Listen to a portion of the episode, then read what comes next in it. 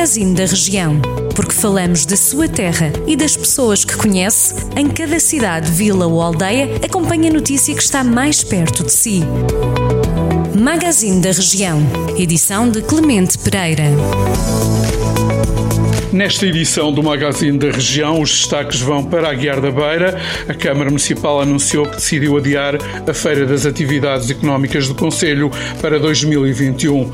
O Presidente da Autarquia, Joaquim Bonifácio, justifica o cancelamento da edição deste ano, atendendo ao contexto da pandemia da Covid-19 e todas as implicações e consequências que daí pudessem resultar. Em Sinfãs, a Assembleia Municipal aprovou o relatório de contas 2019 da Câmara Câmara, que apresenta um saldo positivo de 1,25 milhões de euros e que leva o Presidente da Autarquia a estar mais otimista relativamente ao futuro. Em Mangualde, após vários adiamentos ao longo de mais de 20 anos, a Escola Secundária Felizmina Alcântara de Mangualde voltou a ficar de fora das prioridades do Governo no que diz respeito à realização de obras de requalificação e à retirada do amianto. A lista das escolas, agora divulgada pelo Governo, não inclui Mangualde. Em Oliveira de Frades há sítios que são medonhos, mas apenas porque as lendas assim os tornaram. É o caso da Ponte do Cunhedo, em Oliveira de Frades, onde o que assusta deu lugar a um local de rara beleza natural e o tornou numa passagem obrigatória neste Conselho.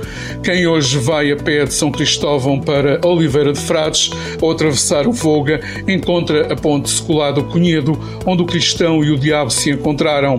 São várias as lendas atribuídas a este lugar. Uma delas é contada no livro Lendas Lafonenses de Júlio Cruz e que também faz parte do arquivo sonoro do projeto desenvolvido pela Binatural.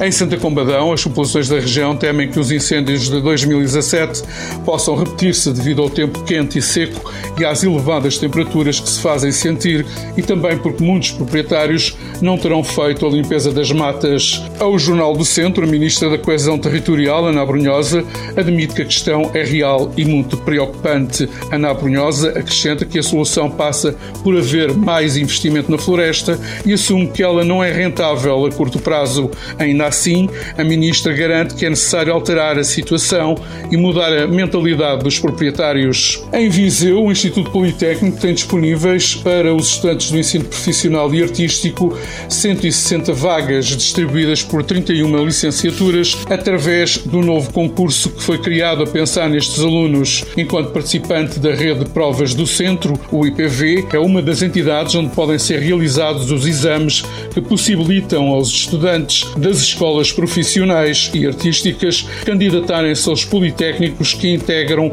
o consórcio do centro. Para além de Viseu, fazem parte desta rede os politécnicos de Coimbra, Castelo Branco, Guarda e Tomar. As inscrições nas provas de ingresso que se realizam este ano pela primeira vez estão abertas entre os dias 6 e 16 de julho, sendo feitas online. Estes são alguns destaques da região que pode acompanhar em jornaldocentro.pt.